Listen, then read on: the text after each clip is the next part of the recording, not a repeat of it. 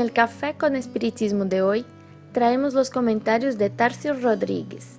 El mensaje es sobre el capítulo 13, versículo 35 del libro de Juan, donde Jesús dice, En esto conocerán todos que sois mis discípulos, si tuviereis amor los unos con los otros. Comenta Emmanuel en el libro Siembra de los Medios, capítulo Alianza Espírita que, aliando las sociedades espíritas para salvaguardar la pureza y la simplicidad de nuestros principios, es forzoso considerar el imperativo de la aproximación. Si el compañero habla para el bien, aunque sean algunas frases al día, extiéndele ayuda espontánea para que enriquezca su propio verbo. Si escribe para construir, aunque sea una página por año, estimula su esfuerzo noble. Si consagra energías en socorro a los enfermos, aunque sea alguna vez que otra, incentívale el trabajo. Si consigue dar solo migajas en el culto de la asistencia a los que sufren, auxilia su paz iniciante en las buenas obras. Si vive apartado de las obligaciones propias, reza por él en vez de azotarlo. Y si está equivocado, ampara su esclarecimiento a través de la colaboración digna, recordando que la irritación agrava la distancia. Jesús no nos llamó para ejercer la función de palmatorias en la institución universal del Evangelio, y sí fue categórico al afirmar que mis discípulos serán conocidos por lo mucho que se amen.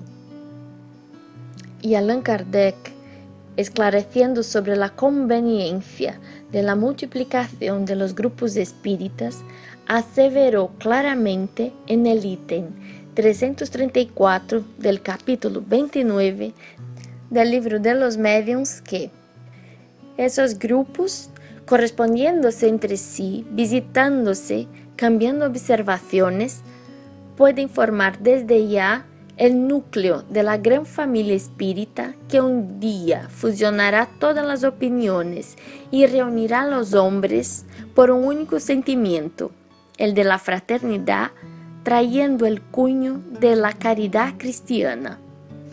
Por lo tanto, el imperativo que trae el Evangelio en la renovación del cristianismo es de instalar definitivamente la fraternidad dentro y fuera de la casa espírita. La aproximación vendrá por la palabra de orden. No venimos al mundo, como dice Emmanuel, para servir de palmatoria los unos de los otros.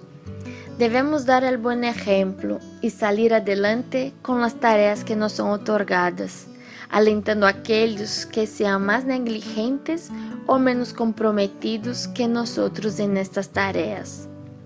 Necesitamos de cultura para fortalecer la inteligencia, de justicia para mantener el orden, de progreso material para optimizar el trabajo, de personas que cooperen con los estudios, pero necesitamos sobre todo de cooperación fraterna, de respeto, de amabilidad y bondad, pues toda organización humana que no se apoya en el amor puede perderse en el orgullo y en el egoísmo. Nosotros entonces seremos conocidos como verdaderos discípulos de Cristo por el amor que tengamos cultivado entre nosotros mismos.